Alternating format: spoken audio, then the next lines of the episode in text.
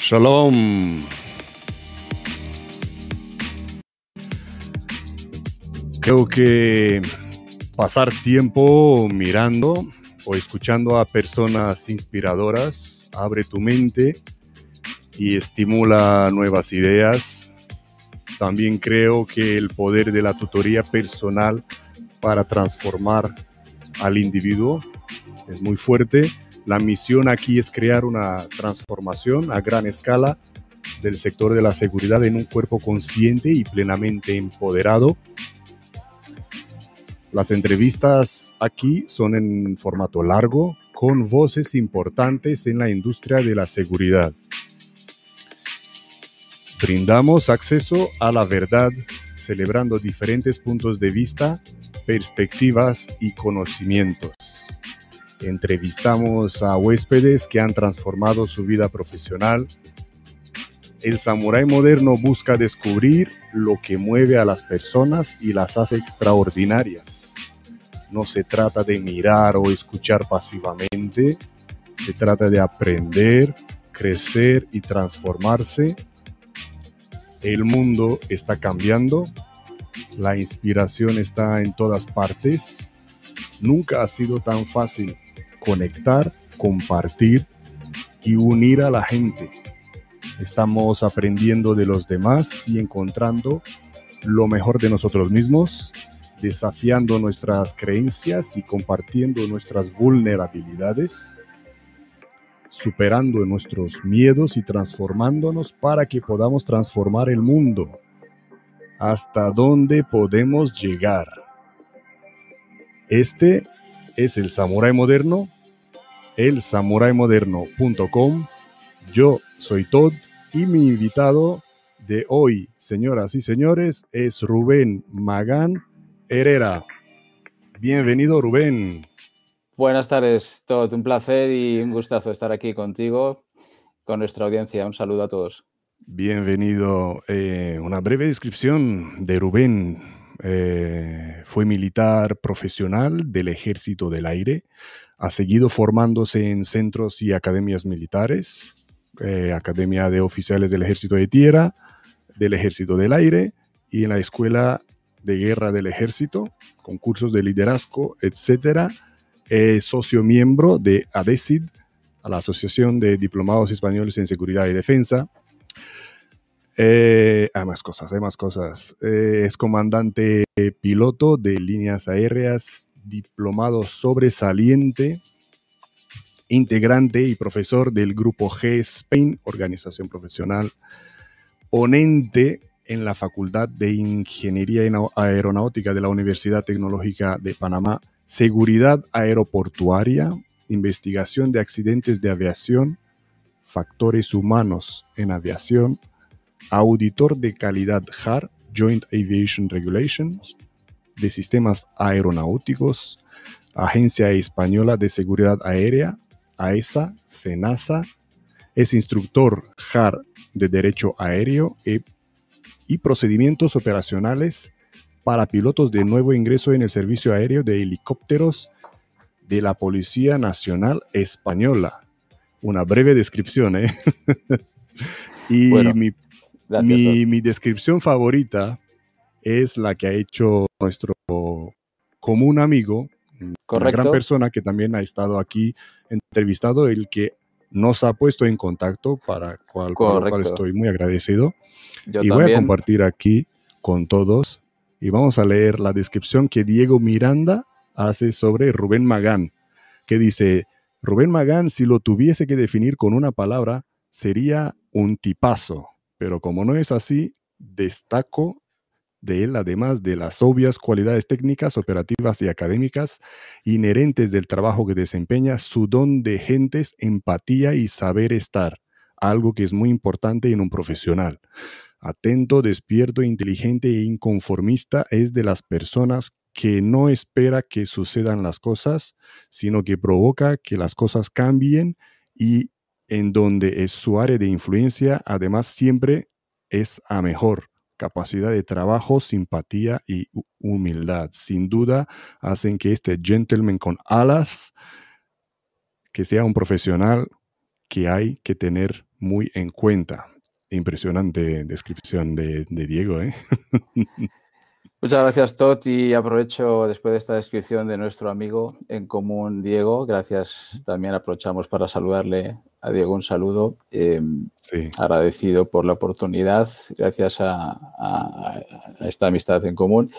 Em, ¿Qué podemos decir? Esa presentación, bueno, de, Diego, ¿qué se puede decir? Eh, es, un, profesional y una persona que en el ámbito de la seguridad eh, sobra presentaciones, es una persona con muchísimo prestigio, eh, buen amigo y bueno, esas cualidades que destaca de mí, que destaca de mí Diego, él tiene eso y, mucho más, ¿no? O sea, los dos lo conocemos y sabemos de qué hablamos. Sí, sí, sí, Soy, sois dos, dos grandes en, en, el sector. Y mm, mira, em, hemos hecho una breve introducción, pero me gustaría ir por el principio, poco a poco. Eh, tienes una, una, vasta experiencia, fuiste militar profesional, has seguido formándote en centros militares y academias militares. ¿Cuándo empezó todo, Rubén? Bueno, pues el inicio de mi trayectoria profesional, eh, inicialmente en aviación, mm. luego di el salto y continúo en el ámbito de la seguridad a menor escala, eh, aprendiendo mucho, formándome mucho y mucha culpa, entre comillas, de eso lo tiene Diego y el grupo GES Spain, al que aprovecho para eh, comentar también ahora que orgullosamente formo parte de, ese grupo gracias a, la invitación eh, de Diego en su momento en el área de tecnología, innovación y, drones. Eh, entonces, inicialmente mi trayectoria, para no enrollarme mucho, eh, inicialmente mi, carrera, mi, itinerario fue a, través de la aviación, ¿no? Desde muy pequeñito sentí auténtica pasión, vocación por la aviación. seguro que los que los están viendo y, han optado por ese camino saben de lo, de lo que estoy hablando. Eh, yo me crié desde muy pequeñito en un entorno aeronáutico, no familiar, sino cerca de, de mi domicilio, pues eh, había una gran base aérea militar, aeropuerto civil, y eso poquito a poco fue conformando eh, mi, mi carácter profesional y esa visión de futuro poco tiempo después, ya a edad temprana, pues yo tenía muy claro mi vocación de, aviador. ¿Y cómo ha sido el, pase de la vida militar a la vida civil? Pues em, el pase de la vida militar a la vida civil em, ha, sido, ha sido positivo porque de la vida militar los, eh, nuestros eh, miembros de nuestras Fuerzas Armadas o los que hemos pasado por las Fuerzas mm. Armadas y seguimos muy conectados con vínculos muy fuertes a las Fuerzas Armadas, em, gracias a la institución nos llevamos unos valores que mm, mm, quizás suena un poco, quizás a alguien le puede sorprender, pero hay ciertos valores que hoy en día nuestras Fuerzas Armadas eh, son necesarios en la sociedad hay valores con, esta, la deriva por donde va la sociedad en estos días. Esos valores, pues, no son ni más ni menos que la disciplina, la integridad. Sí. Em, permíteme que te diga también, pues, la humildad. Sí. Porque creo que la humildad también es importante, ¿no? A la hora de, una trayectoria profesional. O cuando se habla de liderazgo, ¿no? Un concepto que ahora está eh, tan en boga. Esos son los valores que yo me llevé de la, de mi experiencia de mi vida militar, tres años de servicio en el Ejército del Aire, y que una vez que pasé a la vida civil me han servido de mucho, me han servido mm. de mucho. Y aparte de la formación militar, vamos a ir un poquito por tu formación civil, la que hemos mencionado. Mi formación eh, civil. Bueno, pues mi, mi, formación civil Comienza con eh, la profesión de piloto. Actualmente tengo el título de piloto de líneas aéreas con el grado de comandante de aeronave. Y una vez eh, en esta profesión, una vez que, uno llega a, ascender de, primer oficial a comandante de aeronave, eh, a nivel de tripulación, a nivel de avión, pues el comandante es, la autoridad en una aeronave, además por convenios de aviación civil internacional, así lo reconocen. Mm. Eh, hay mucho que aprender todavía, no es llegar ahí y decir, bueno, pues ya he llegado al último pendaño en lo que es aviación comercial dentro de lo que es el gremio de tripulación aérea. ¿no? Mm. Eh, yo continué mi formación, he seguido estudiando diferentes cursos en el ámbito de la seguridad de aviación y en el, mm. en el ámbito también de la seguridad ciudadana, eh, terrorismo, etcétera, etcétera, ¿no? Como ya has mencionado antes, pues eh, tengo el, orgullo y, tengo la satisfacción de haberme formado en centros de excelencia de nuestras Fuerzas Armadas, eh, la Academia General del Aire, la Academia General Militar en Zaragoza, Escuela de Guerra del Ejército, etcétera, ¿no? Sí. ¿Actualmente te sigues formando académicamente? Sí, cierto. Eh, tanto en el ámbito aeronáutico, realizando cursos pues, en el entorno aeroportuario, seguridad en vuelo, seguridad en operaciones en tierra, seguridad aeroportuaria. Eh, de hecho, hace unos días también me matriculé en un curso de gestión del tránsito aéreo y aeropuertos eh, sostenibles del Banco Interamericano de Desarrollo, un curso muy interesante que, pues, que viene a complementar la, formación Y, la experiencia, eh, conocimientos aeronáuticos. Sí, eh, está el sector bastante mal, ¿no? Después de, esta situación de la pandemia. ¿Cómo, lo, ¿Cómo lo has pasado tú? Verdaderamente sí, el sector de las aerolíneas, el sector de la aviación mm. Y en general el sector del turismo a nivel global ha sufrido un batacazo tremendo con, la mm. COVID-19. Eh, pues puedo decir algunas cifras, prácticamente 70 millones de empleos han sufrido eh, o han sido afectados por esta pandemia en, esta industria. Las mm. aerolíneas han sufrido, como se ha publicado en, en los primeros titulares, eh, en todos los medios han sufrido pérdidas millonarias y los empleos también. Los empleos han sufrido mucho en mm. esta industria, tanto directos como indirectos. Una industria de segundo escalón que nutre a, este sector. Sí, sí. ¿Y a ti personalmente te ha afectado? ¿Estás volando o estás en tierra? A mí personalmente sí me ha afectado. Digamos, ha afectado entre comillas. Ahora estamos en una situación de, una situación de, stand-by. Eh, eh, la compañía a la que yo pertenezco sí está operando a un buen ritmo.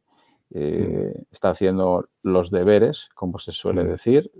Es una compañía potente y, mientras se va dando la recuperación progresiva, eh, pues estamos un grupo de, en mi departamento de pilotos, todavía estamos on call, en stand-by, y a medida que la compañía vaya recuperando operaciones aéreas, nos iremos reincorporando de nuevo. Y esta reincorporación, o mejor dicho, eh, ¿cómo prevés el futuro eh, ya ligado a las vacunas que cada vez eh, van aumentando, ¿no? ¿Cómo ves la reincorporación, tanto vuestra en el trabajo como del turismo en general? La recuperación definitivamente va a llegar, va a ser progresiva, lenta. Las estimaciones y los cálculos de todas las autoridades y mm. organismos que gobiernan la aviación internacional, OACI, la aviación, Organización de la Aviación Civil Internacional, IATA, Asociación de Transporte Aéreo Internacional. Hay estimaciones y hay cálculos, proyecciones que eh, afirman que la recuperación total 100% mm. podría estar en el, en el horizonte de 2023. 2024. Todo esto se va revisando constantemente a medida que el plan global de vacunación va avanzando. Sí, y esto por un lado. Y por otro lado, nuevas medidas de seguridad, me imagino, ¿no? Correcto, nuevas medidas de seguridad. Eh, a destacar, aprovechando mm. que me haces esta pregunta, mm. eh, podemos hablar del concepto del IATA Travel Pass. IATA, mm. como he dicho antes, es el acrónimo de la Asociación de Transporte Aéreo Internacional. El Travel Pass es, eh, para que nuestra audiencia lo entienda, Em, ya se está introduciendo, este concepto se está implementando durante este mes, es una solución digital global mm. que se va a poner a disposición de los pasajeros y de todos los viajeros a través de una aplicación de móvil y podemos informar que de hecho durante este mes ya estará disponible tanto en sistema iOS como Android. Sí. ¿Qué va a proporcionar? ¿Qué significa la introducción de esta aplicación? De seguridad digital. Mm. Que a través de esa aplicación todos los pasajeros van a tener información y cruce de datos tanto con aerolíneas como con centros de vacunación y de test para la COVID. Va a haber un cruce de datos respecto a lo que es la COVID-19, pero además también van a poder almacenar y gestionar sus documentos de viaje y de vuelo, propiamente dichos. Va a facilitar un montón el viaje, ¿no? exactamente. El objetivo que se han propuesto las autoridades es que facilite la reapertura y que eh, la industria del transporte aéreo acelere su recuperación. Y va a ser acelerada, sí, sí, esto sin duda. Sí, sin ninguna, sin ninguna duda. Eso es uno de los protocolos. Y hablando de protocolos, vamos a coger una pregunta que nos hace por LinkedIn Carlos Valilla. Valilla. Eh, señor Rubén, ¿cree usted que los protocolos de seguridad aeroportuaria en España es la más correcta, siempre y cuando lo que prevalece es la rapidez de paso por los controles de seguridad, tanto los usuarios como de las tripulaciones? Bueno, Sí hay que mencionar que la implementación de todos estos protocolos, ¿no? las distancias de seguridad, eh, la toma de temperatura también en muchos aeropuertos, etcétera, hay una lista larga de medidas, mm. eh, está ralentizando el flujo de, pasajeros a través de las instalaciones aeroportuarias. Mm. Eh, no me cabe duda de que todas estas medidas se hacen en pro de la seguridad, lo primero, del pasajero, ya que es una de las premisas, no una, sino la primera dentro de la aviación y, del transporte aéreo, la seguridad. Está en, el primer peldaño, la seguridad. Después hay otra serie de características, pero lo prioritario es la seguridad para los viajes aéreos. Y con este contexto que tenemos de pandemia, todas estas medidas van encaminadas a agilizar lo máximo posible el flujo de pasajeros en los aeropuertos, la seguridad dentro de los aviones y tanto en origen como en destino y además todas las operaciones que hay satélites alrededor de la propia operación aérea, ¿no? Que, es en tierra, ¿no? Hay una infinidad de operaciones en tierra que dependen de, de, esta actividad. Sí. Eh, aprovechar, señores y señoras, los que nos estáis viendo en directo en todas las, en todas las plataformas, en, YouTube, en Facebook, en LinkedIn, y hacerle preguntas a, Rubén. Eh, no sé si ustedes del otro lado lo escucháis igual que yo en los cascos, es la voz del comandante típica en una aeronave que te dice bienvenidos a bordo, soy comandante Rubén Magán. Hay mucho misticismo sobre eso también, sobre la, voz del comandante. Sí, no sé, o la selección la hacen según la voz. no lo si fuera tan fácil, ¿no? Quizás, quizás en mi proceso de ascenso a comandante alguien evaluó mi voz, pero no lo sé, a día de hoy no lo sé, lo desconozco. Hablando de lo mítico, es verdad que eh, cuando el comandante le dice a la... Vale, el comandante puede decir muchas cosas durante el vuelo, pero cuando le dice a la tripulación que se siente y se ponga el cinturón, ahí hay que hacerle caso. Correcto, afirmativo. Sí, afirmativo. Cuando el comandante de la aeronave da un aviso eh, por turbulencia generalmente. Eh, por seguridad, los cinturones hay que abrochárselos y, en un caso en el que la turbulencia se prevea un poquito más, más grave, más severa, pues entonces la tripulación también debe Claro, claro. Lo digo porque muchas veces la señal de la, del cinturón se enciende, pero no todo el mundo se pone el cinturón, pero... Generalmente por seguridad siempre, porque eh, aunque, bueno, hay gente que, existe el, miedo a volar, hay gente que es un poco más susceptible, pero desde aquí hay que lanzar un mensaje de, tranquilidad, de seguridad, porque los aviones eh, pasan unas pruebas y unos test que superan con creces las cargas estructurales que vamos a recibir en vuelo eh, por turbulencia o por una tormenta, etcétera. Así que desde aquí quiero lanzar a esos pasajeros un poquito más susceptibles con las condiciones meteorológicas que confíen en su tripulación y, que confíen en su comandante, por mm. favor. Sí, sí, sí, claro, claro. Eh, un saludo desde Buenos Aires, Argentina, Cristian. un em, saludo para nuestros amigos en Argentina. Vamos a volver contigo. Eh, ¿Cómo te ha afectado en la vida privada tu vida profesional? La vida profesional, la vida profesional de, un aviador trae consigo ciertas complicaciones. Mm. Eh, es cierto que la conciliación de la vida profesional y la vida familiar eh, a veces se complica un poquito, se complica un poquito. Mm. Por el ritmo de vida que tenemos, nuestra agenda de vuelos cada mes, pues uno inevitablemente pasa mucho tiempo fuera de casa y en algunas circunstancias, determinadas situaciones, pues eh, a veces eso se hace un poco duro o cuesta arriba para la familia. Y para uno, para uno mismo también, ¿no? Claro, claro. Ese es uno de los handicaps un poco más. Sí, eh, has tenido ahora un. Hemos tenido todos ahora, pero hablamos de ti. Has tenido ahora una gran pausa que mm, puede que nunca vuelva, que tengamos tanto tiempo para compartir con los seres queridos, ¿no? Correcto. Eh, mira, un saludo de, parte de George desde el aeropuerto Otopen de Bucarest, Rumanía. Un saludo para George. Eh, una pregunta de Carlos otra vez, eh, de otra forma al señor Rubén. ¿En qué lugar usted posicionaría la seguridad aeroportuaria española? Bueno, pues al hilo de esa respuesta yo la posicionaría en, un buen lugar. Eh, mm. Los aeropuertos españoles y la seguridad aeroportuaria, tanto en aerolíneas españolas, estamos eh, en los primeros lugares a, nivel europeo y a nivel mundial, no me cabe la, menor duda.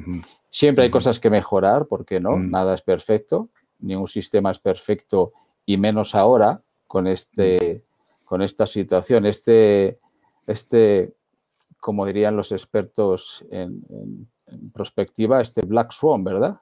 Mm. Este, este cisne negro que ha sido la COVID, un evento inesperado.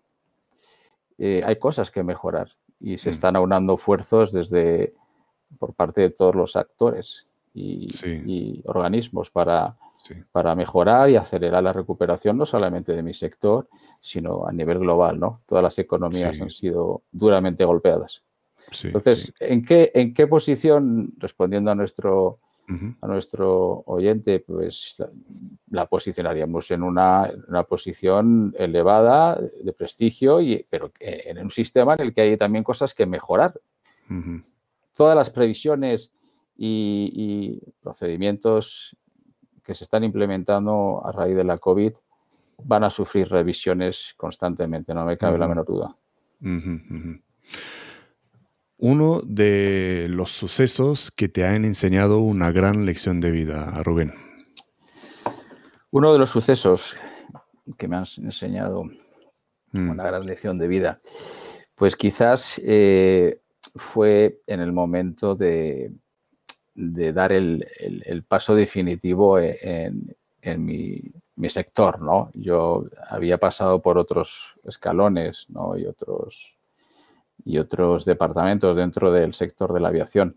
Pero en el momento que el día que ya conseguí por fin ¿no? el sueño añorado de cualquier piloto, que era volar un avión grande, un reactor de una aerolínea, eso implicó eh, dejar mi país. Dejar mi país y eso te trae y te lleva a tener muchas enseñanzas. Eh, es un paso decisivo Mm. uno tiene que dejar el país, la familia, amigos, pero por otro lado, mm, ¿qué obtienes? Por el otro lado, tienes una serie de experiencias, un enriquecimiento profesional mm. invaluable, Sí, sí. Vale, entonces pasemos al, otro lado. ¿Algún error que te ha enseñado una gran lección de vida? ¿Algún error? Pues seguramente que muchos, muchos errores. Em, durante mi trayectoria profesional he cometido errores. Claro que he cometido mm. errores y esos errores eh, me han servido para, mejorar. Si uno hace una buena lectura, sirven para mejorar, para no repetirlos y, si es posible, para dejar un, legado y, inspirar a los que vengan detrás, ¿no? También. Rubén, ¿cuál fue uno de tus mayores desafíos? Uno de mis mayores desafíos, mm. tanto en el ámbito bueno, hablamos en el ámbito profesional, ¿no? Mm. Mayores desafíos.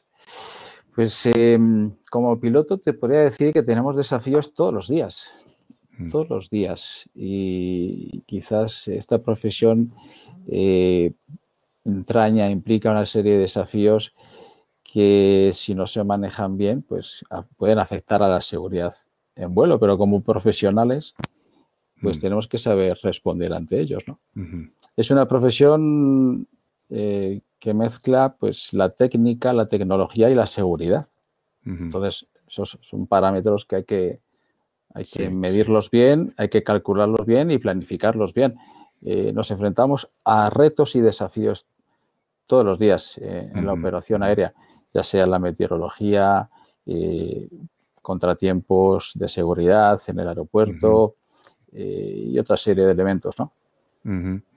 Hablando de seguridad en el aeropuerto, mm, ¿has tenido alguna vez algún, algún caso de, inseguridad en, en, la, en tu aeronave mientras tripulabas? Sí, algunas veces sí se dan casos de inseguridad.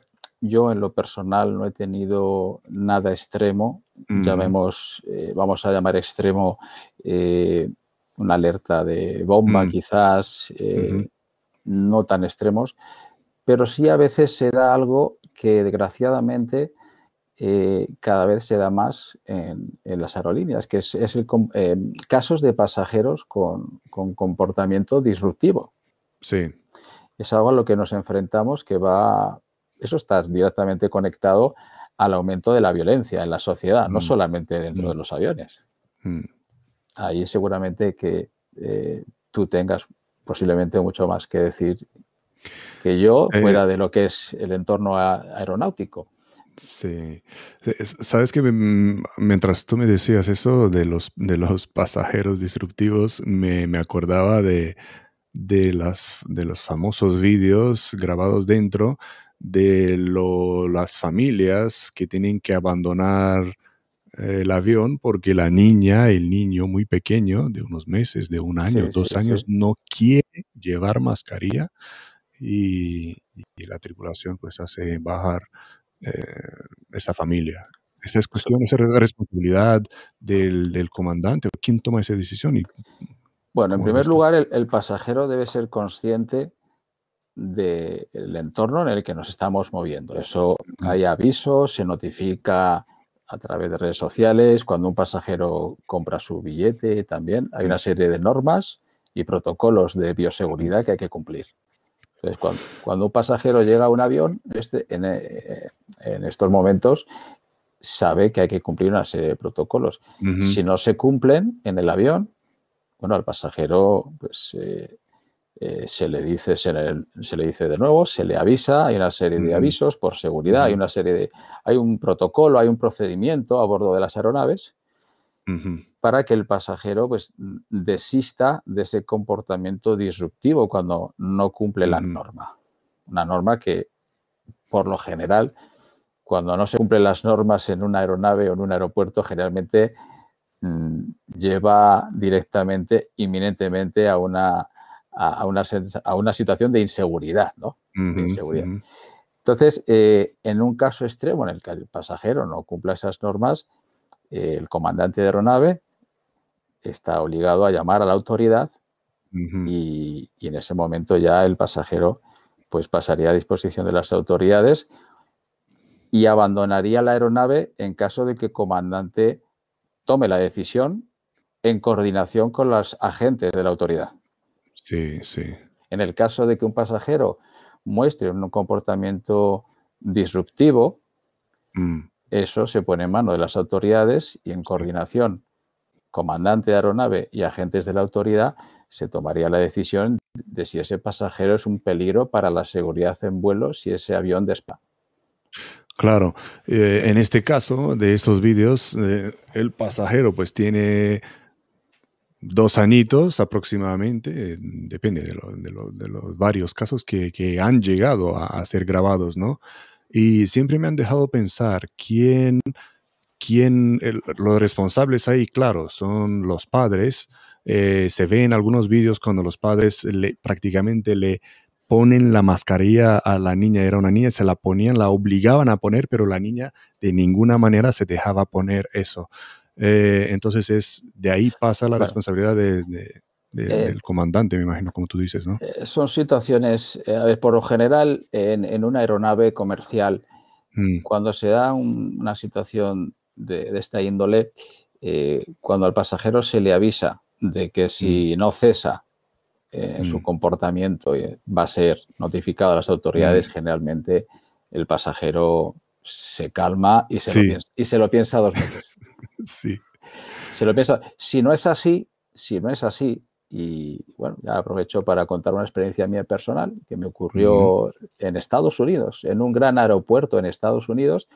Estábamos preparando el vuelo y bueno, una pareja, un matrimonio, eh, pues entró, entró, con una actitud un poquito agresiva. Eh, no mostró mucho respeto, ocasionó algún altercado eh, con las maletas eh, mm. y bueno, pues me vi en la obligación de avisar a las autoridades porque no, no cesaban en este comportamiento y, lamentablemente finalmente los tuve que dejar en tierra. Wow. El, mm. oficial superior del grupo de, agentes que, que llegaron al avión con mi llamado me preguntó y me dijo, comandante, usted tiene la última palabra. Le dije, lo siento, mm. pero no le voy a permitir volar a este pasajero.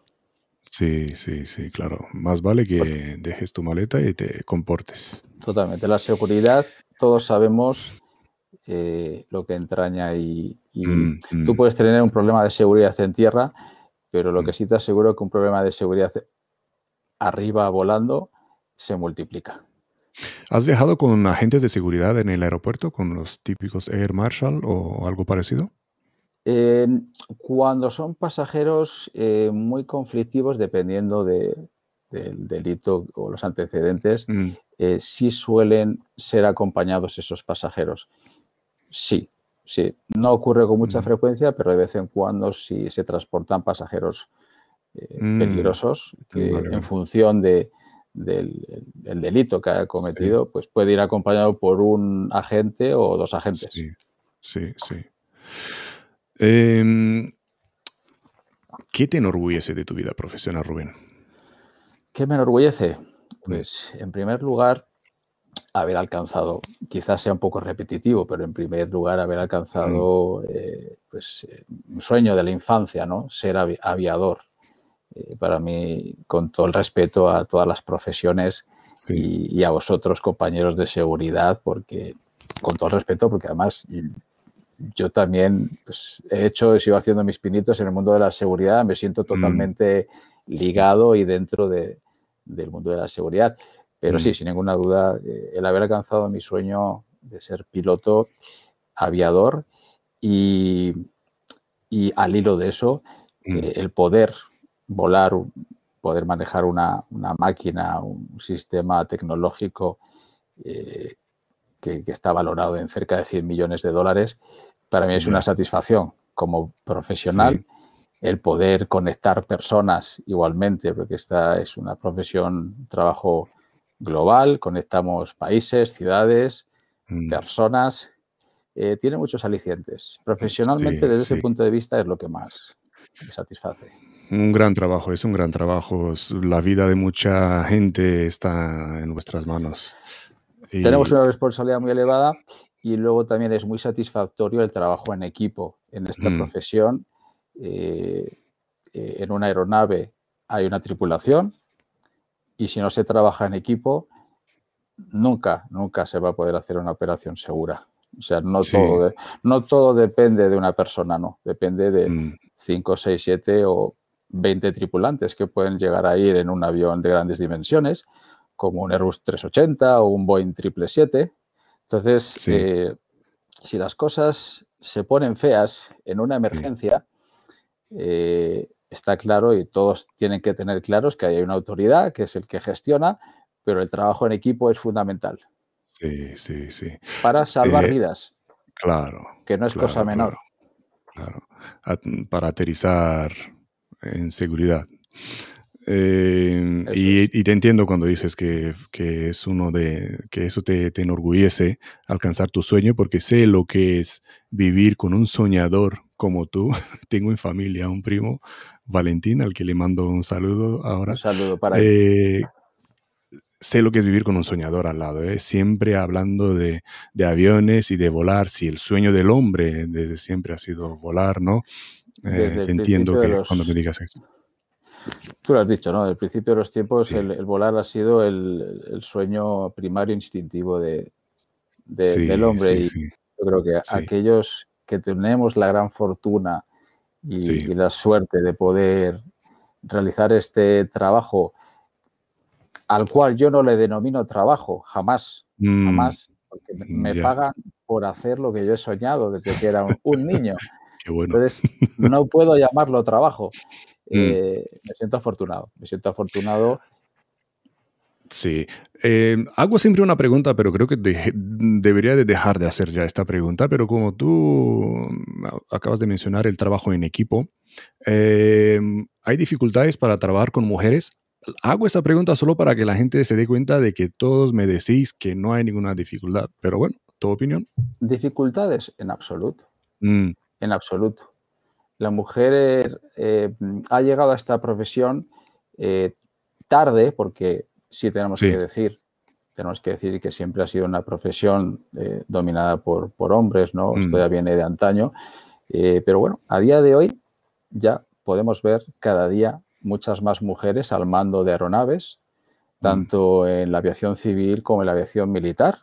Todos podemos verlo en los medios, nuestras Fuerzas Armadas, Fuerzas Aéreas, mujeres eh, que, hay hoy, a día de hoy, pues eh, hay en España. Tenemos mujeres que son pilotos de combate y a nivel, de, aviación, a nivel de aviación comercial igual, hay muchísimas mujeres cada vez más que han llegado y siguen llegando a ser comandantes de un gran avión reactor comercial. Tienen mm. mucho que aportar y así lo están demostrando las mujeres que están llegando a esas eh, posiciones, no solamente en el lado de operaciones aéreas, sino a nivel eh, estratégico de planificación y de management. A día de hoy hay muchísimas mujeres ocupando puestos de liderazgo en eh, empresas, compañías aéreas, organizaciones muy potentes en la industria aeronáutica y, a nivel de autoridades también. Sí, sí.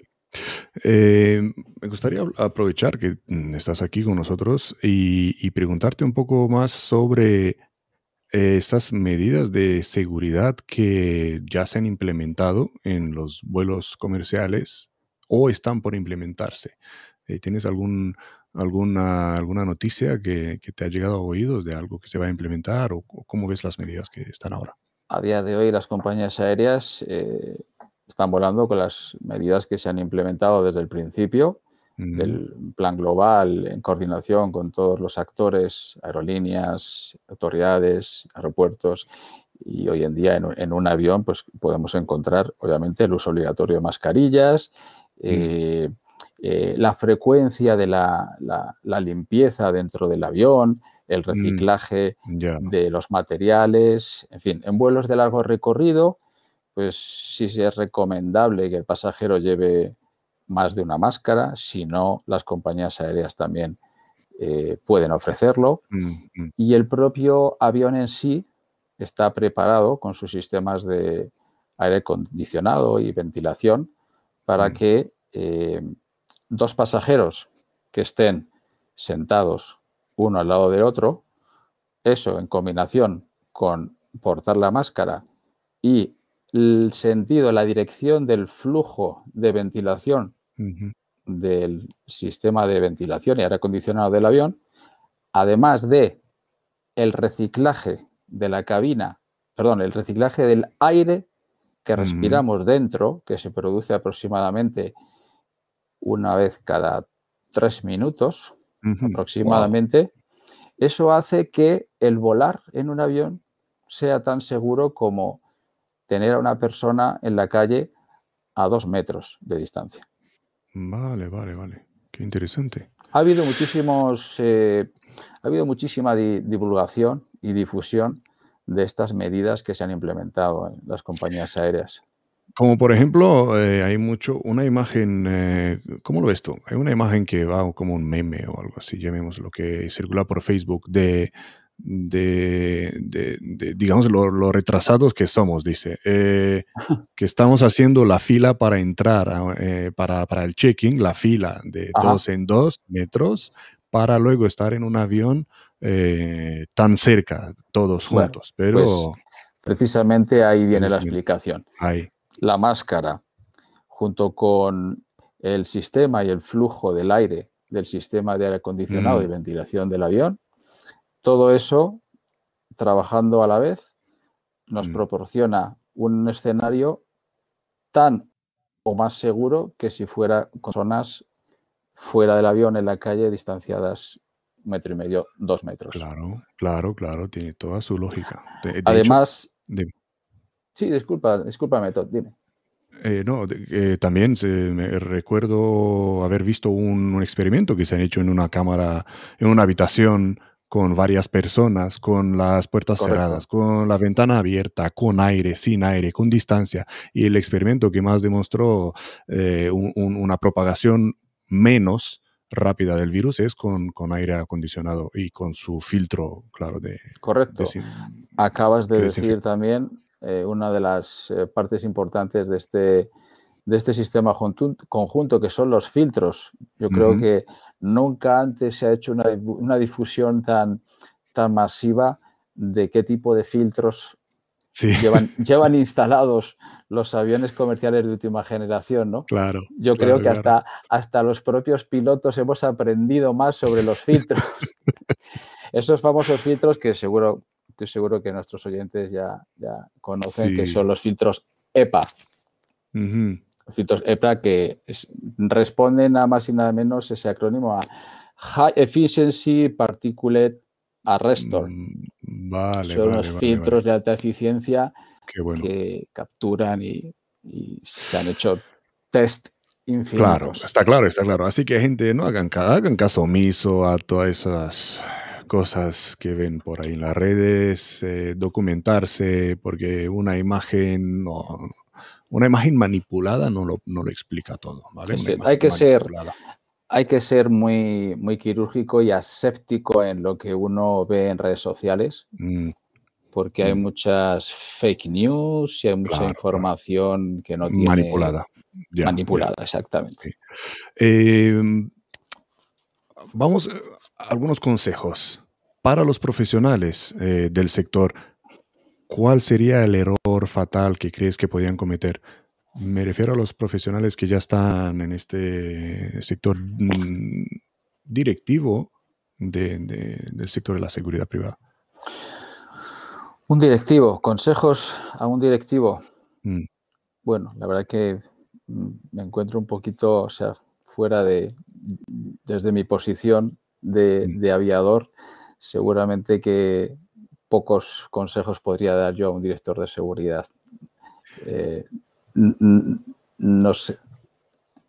Mm, vale, pues desde, desde tu punto de vista, eh, consejos a... A no ser, bueno, que quieras conectarlo un poco al, transporte, al transporte aéreo, ¿no? Conectémoslo ahí con el transporte, con la seguridad del transporte aéreo. Eso sí, ahí sí podríamos dar un buen consejo, ¿eh? conectando esto. Em, yo le diría a un director de seguridad, siempre que vuele eh, en un avión comercial, sería algo bueno y el comandante de aeronave y la tripulación agradecería que se presentase. Mm. Que se presentase. Porque en caso de que haya una situación inesperada o hubiera que Dios no lo quiera, reducir a un pasajero. En fin, hay una. Hay diferentes situaciones que se pueden dar eh, en un avión que tanto nosotros, las tripulaciones, como vosotros, los profesionales de la seguridad, mm. sabéis que se pueden dar. Entonces, ese sí sería un buen consejo que podríamos, que yo podría dar. Qué bueno, qué buen consejo. Sería algo muy interesante y además el comandante de la aeronave agradecería. Mm. Qué bueno, qué bueno. Es igual que eh, cuando pasa algo, ¿no? En el último momento, digamos que estás por la calle y alguien dice, llamar a un médico, llamar a un médico y llega que siempre dice, soy médico, soy médico, déjame, déjame pasar, ¿no? Efectivamente. igual el comandante quiere saber si cuenta con alguien eh, sería, entre los pasajeros. Sería eh, muy interesante, además lo agradeceríamos. Es tan sencillo como mm. Eh, acercarse a una de las eh, auxiliares, azafatas de vuelo y decir, mira, soy director de seguridad, eh, mm. tengo conocimientos de seguridad y pues, si las circunstancias y el tiempo lo permite, pues muy amablemente y gustosamente mm. podría acceder a cabina estando en tierra, estando en tierra a saludar al comandante, al primer oficial y creo que sería el mejor consejo que podría dar hoy. Mm. Qué bueno, qué bueno. Eh, y un consejo para los principiantes que están entrando en este mundillo de la seguridad. ¿Qué crees que no están haciendo bien, por un lado? Bueno, yo consejos, ¿qué consejos daría yo a los jóvenes? Pues los mm. consejos que a mí me han dado y, lo que yo he absorbido también, ¿no? De todos los que han sido referentes para mí, ¿no? Mm. Em, lo primero, disciplina, integridad, humildad y por encima de todo esto dar lo máximo de uno desde que uno se despierta por la mañana hasta que se acuesta por la noche.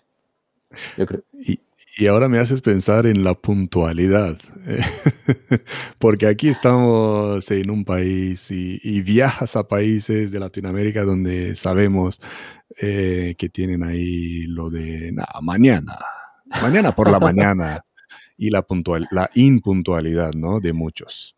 Bueno, ya sabes que en mi, en mi sector la, la, impuntualidad no, no, debe, no debe aparecer muchas veces porque eso es un punto en contra. Eh, la aviación se rige por horarios muy establecidos, eh, las operaciones aéreas, el transporte de cargas, etcétera. Y en, esta, en este escenario que estamos viviendo, eh, te puedes imaginar la puntualidad o los, tiempos en el transporte de todo material sanitario, lo importante que ha sido. Sí, sí, sí. Me haces recordar una lección que aprendí en Israel, eh, que si llegas antes, llegas a tiempo, y si llegas a tiempo, ya llegas tarde. hay que llegar antes para estar a tiempo. Muy buena esa, muy buena, interesante. sí, sí. Mm, ¿Cómo, ¿Cómo, ves el sector en los últimos 20 años? y ahora vamos a, enlazar, como decíamos antes esas preguntas, a, lo, a lo, tuyo, ¿no? De la seguridad eh, aeroportuaria en los últimos 20 años. Sobre la seguridad aeroportuaria, la seguridad en las aerolíneas eh, ha dado pasos agigantados en los últimos años, las últimas décadas. Hay un mm. acontecimiento que, que podríamos sacar ahora mismo, ahora mismo, ponerlo encima de la mesa, que fue mm. el, derribo de las Torres Gemelas. Ya, claro, está claro. Eso, eso cambió todo. Eso cambió todo a nivel de seguridad, eh, protocolos, eh, entrenamiento de tripulaciones. Eh, eso fue un punto de inflexión probablemente el, más severo en mm. la industria de, aeroportuaria, de seguridad aeroportuaria y, y, de aerolíneas. De hecho, a raíz de eso, de ese evento, fue cuando eh, la, TSA en Estados Unidos empezó a, tener ya una capacidad de gestión y, de autoridad, sí. Y de autoridad, la TSA norteamericana. Claro, claro. Y, mirando hacia futuro, y creo que lo de la pandemia también va, a marcar un antes y un después en la seguridad aeroportuaria. ¿Cómo ves el futuro? Sí, definitivamente. Yo creo que hay ciertas medidas que, o protocolos que... Que van a llegar para estar para siempre, para quedarse. Efectivamente. Mm. probablemente algunos sí llegan para quedarse, algunos protocolos y medidas, y otras, sin embargo, a medida que se vaya avanzando con la vacunación global y se vaya consiguiendo la, inmunidad, eh, es posible que se vayan relajando un poquito mm. Si, si, los resultados son positivos. Sí, sí. Eh, ¿Crees que está fallando algo en el sistema de formación, capacitación a los que entran en la seguridad aeroportuaria? No creo que haya ya grandes fallos. Eh, lo que sí es cierto es que hay que adaptarse a las nuevas tecnologías. Eso yo creo que estamos de mm. acuerdo todos. Sí. Y esas nuevas tecnologías ahora mismo también forman, eh, juegan un papel fundamental en los sistemas de seguridad. Mm. Protocolos, a nivel aeroportuario. Todas estas medidas y las que están por venir, pues mm. exigen un entrenamiento, una cualificación del personal y una adaptación también de la sociedad. Claro, claro. Porque esto ha acelerado, quizás, si bien es cierto que eh, la situación de pandemia ha acelerado algunos procesos o sistemas que ya se estaban pensando o diseñando y esto ha hecho acelerar su llegada y su implementación. Sí, sí, formación continua. Formación, continua, es fundamental. Tanto en el mundo de la seguridad y en el mundo de, la seguridad aeroportuaria y, del transporte aéreo están muy interconectados, muy interconectados. Sí, No puede, uno no puede avanzar sin otro. ¿Cómo, es un, ¿Cómo es un día activo en tu vida? Eh, con tu jet lag y con todo, ¿cómo es un día activo? También, también, eso también lo sufrimos, el jet lag. Pues en un día normal, en un día que yo tenga programado un vuelo, pues me levanto por la mañana. Si el, vuelo, si el vuelo no es muy, muy temprano, pues, pues me levanto por la mañana, desayuno tranquilamente. Eh, si me lo permite, pues entreno un poquito, hago un poquito de deporte. Mm. Y, y, una vez que ya he hecho esto, pues planifico y preparo mi, vuelo. Hay que revisar eh, cierta documentación, el pronóstico meteorológico, las condiciones meteorológicas siempre es una de las eh, grandes amenazas para la operación aérea. Eh, en fin, un poco la planificación mental de lo que podría ser esa ruta de vuelo, ese, ese vuelo de origen a destino. Sí, has viajado por todo el mundo, me imagino, ¿no? No todo el mundo, pero...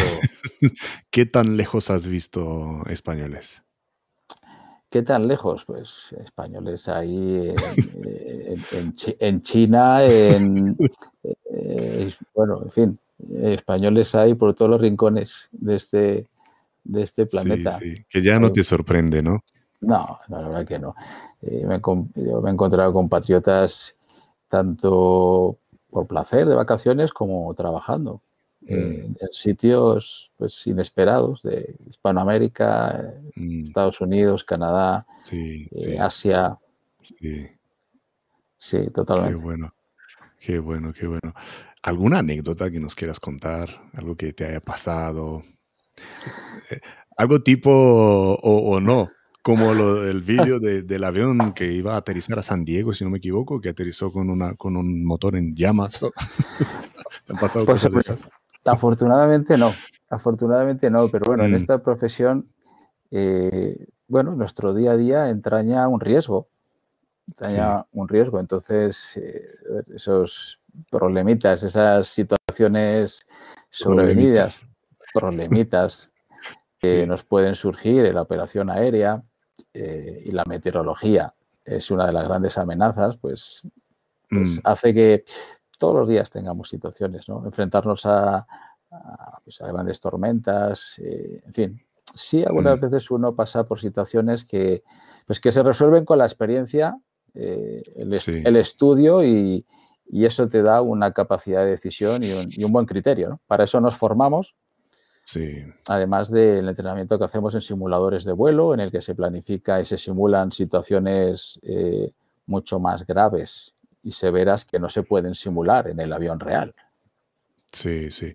Eh, me haces pensar en, casos donde siempre el verdicto, veredicto, se dice, veredicto, es... Sí, es que si hay algún accidente o algo, incluso en el mundo de la seguridad, como, como el de accidentes aéreos, eh, le echan la culpa al factor humano. Y parece que, ¿tú qué crees? ¿Que, siempre es el, humano el, el, factor humano, el factor humano siempre está, siempre está presente. Factor humano. Mm. Factor humano eh, en la operación aérea siempre está presente, en un tripulante, en un mecánico, en mm. cualquier otro personal, eh, controladores aéreos. es todo, es una red de, de profesionales que hacen que esta industria funcione en el día a día. Entonces, Mm.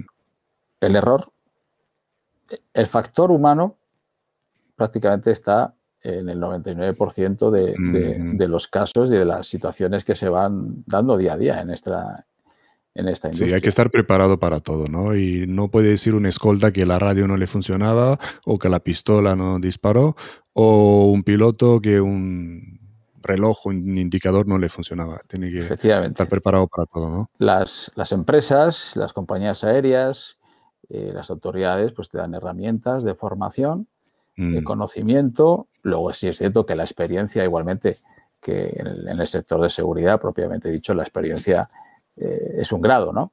Claro, claro. La experiencia lo dice todo, ¿no?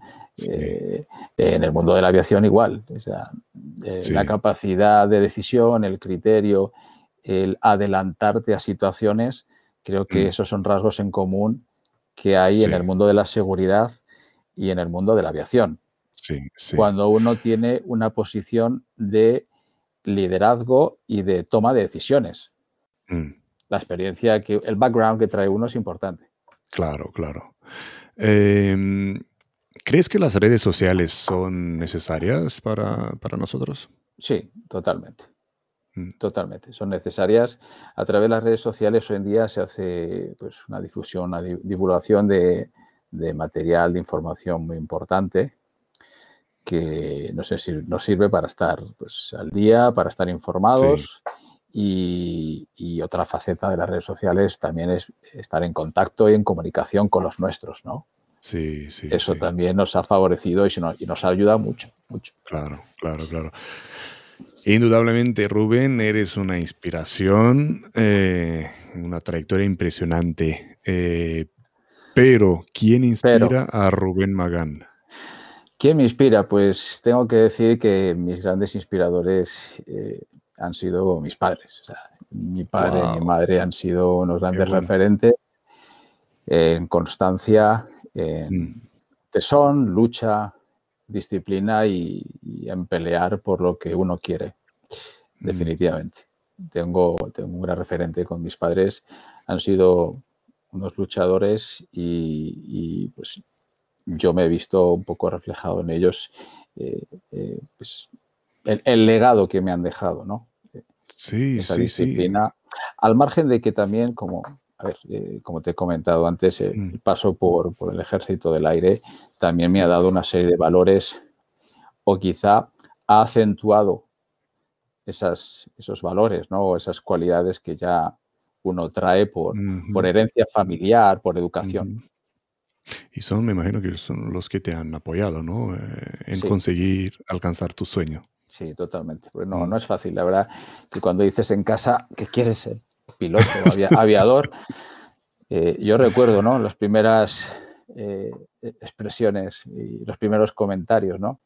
Sí. pues prepárate y bueno, hay que estudiar mucho y eso es muy duro y bueno, sí, pero cuando uno persigue sus sueños con disciplina, con tesón, constancia, mm. eh, al final llega, ¿Recuerdas qué fue que, alimentó esta llama? ¿Qué fue cuando tú eras pequeño que, te hizo soñar con eso? ¿Recuerdas o, es algo que lo llevas? Sí, no, realmente esto empezó a nacer eh, no por influencia familiar, porque no mm. tengo a nadie relacionado con el sector de la aviación, sino más bien un poco por esa influencia eh, en el entorno geográfico donde, donde vivíamos. Eh, si teníamos un aeropuerto civil muy importante y una base aérea militar. Y bueno, desde, mm. pequeñito observaba el vuelo de los, eh, de los aviones y, y, también pues, eh, familiares o amigos también pues, se relacionaban con, con personal militar y eso. Me imagino tus juguetes eran aviones. Te encantaban, ¿no? Sí, sí, por casa había todo tipo de, aviones, de pegatinas, de dibujos, todo relacionado con la aviación. O sea, de pequeñito, cuando uno estaba haciendo los deberes, eh, se te iba a la mente a los, yo me acuerdo, de empezar a pintar, a dibujar aviones sin... Y tu primer juego de ordenador fue el Flight Simulator. Por supuesto. Ahí, yo creo, ahí me, me, arriesgo a decir que no hay un piloto que no tenga, yo creo que antes de haber llegado un avión de verdad, centenares, si no miles de horas de vuelo en el Flight Simulator. Qué bueno, qué bueno. Lo digo porque me suena eso, ya te digo que tengo a alguien con el cual he vivido y era un, era un dolor de cabeza. Es que es, pero, pero mm, Mm, es, es, impresionante ver, ver la, la, ambición y la, este deseo de, de volar y, de alcanzarlo. Eh, y, y cuando lo alcanzan, que sea un familiar un amigo, de verdad que parece que tú también has alcanzado algo viéndolo contento ya con el brevet o con, con un diploma en la mano y dices, wow, parece que los dos hemos alcanzado algo porque estuve al lado tuyo y he visto lo mucho que, que lo querías alcanzar. Sí, verdaderamente es, es, gratificante. Para todos aquellos, ya no hablo de aviación, sino de mm. cualquier profesión, para todo aquel que siente la llamada por vocación de una actividad, de una profesión, el, conseguirlo, francamente, es muy gratificante, ¿no? Personalmente. Sí, sí, sí. Em, ¿Algún libro que recomiendas o una aplicación? Pues eh, sí, mira, voy a mencionar dos libros. Eh, eh, em, uno recientemente, bueno, los dos los tengo, uno mm. terminado de leer y el otro lo he comenzado hace poco. aprovecho para saludar a su, a su autor, eh, el coronel Pedro Baños, también conocido por muchos compañeros en el mundo de la seguridad. Eh, Así se domina el mundo, que es un libro fantástico. Esa está saga por todas partes. está por todas partes. Ese fue el primero de las tres, esa saga que ha publicado eh, el coronel Pedro Baños, magnífico libro sobre, sobre geopolítica y de cómo está este entramado ¿no? de, de dominio mundial para todos los que nos apasiona este tema de geopolítica, geoestrategia, muy recomendable. Y el otro, en otra faceta un poco más histórica, se llama Mucaín, el Museo de la Carrera de Indias, muy interesante para el que le guste, se sienta atraído por la historia, que narra la mayor y la más duradera operación naval de la historia, que fue la, la carrera de Indias en los siglos XVI, XVII y XVIII de la corona española. Wow, wow, wow. Muy interesante también.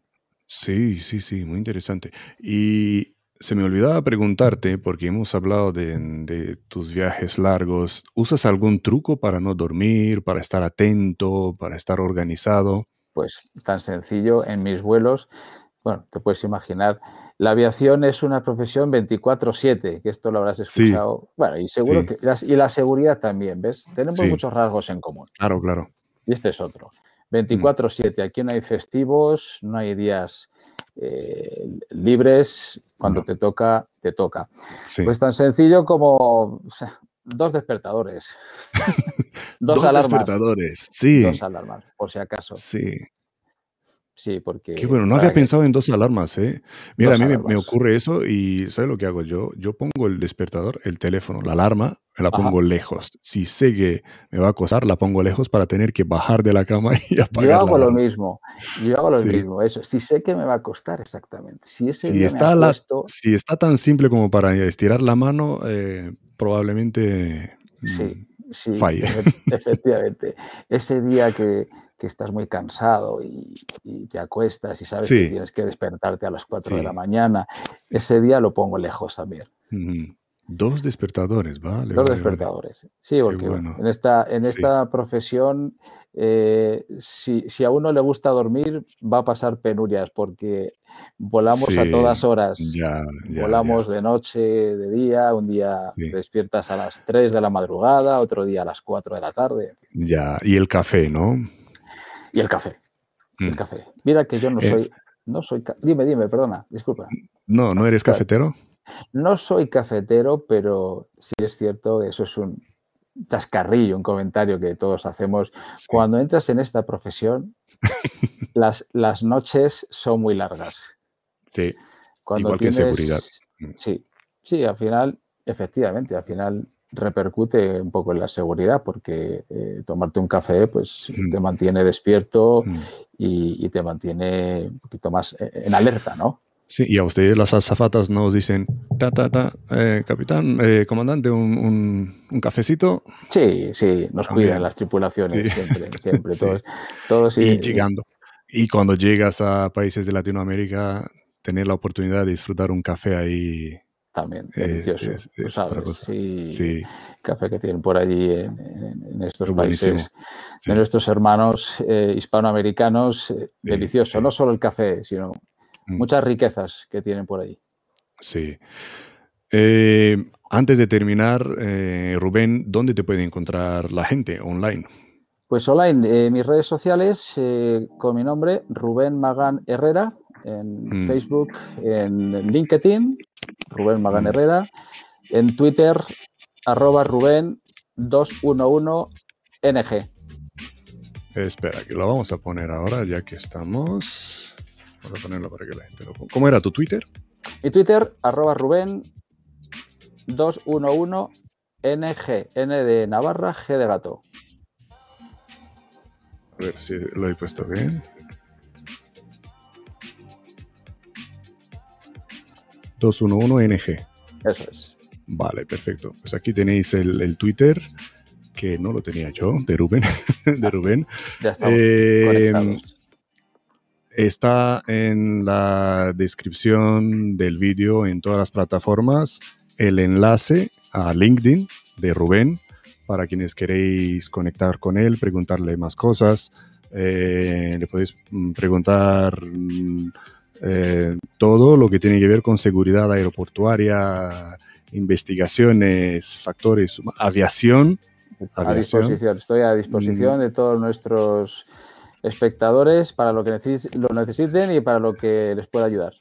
Qué bueno, qué bueno. Me alegro muchísimo, Rubén, que después de cancelar nuestra primera entrevista hemos conseguido esta segunda. Y, y, gracias a todos los que nos han estado siguiendo hasta ahora eh, en todas las redes, en YouTube, en, YouTube, en LinkedIn, en Facebook, en el grupo, en la página.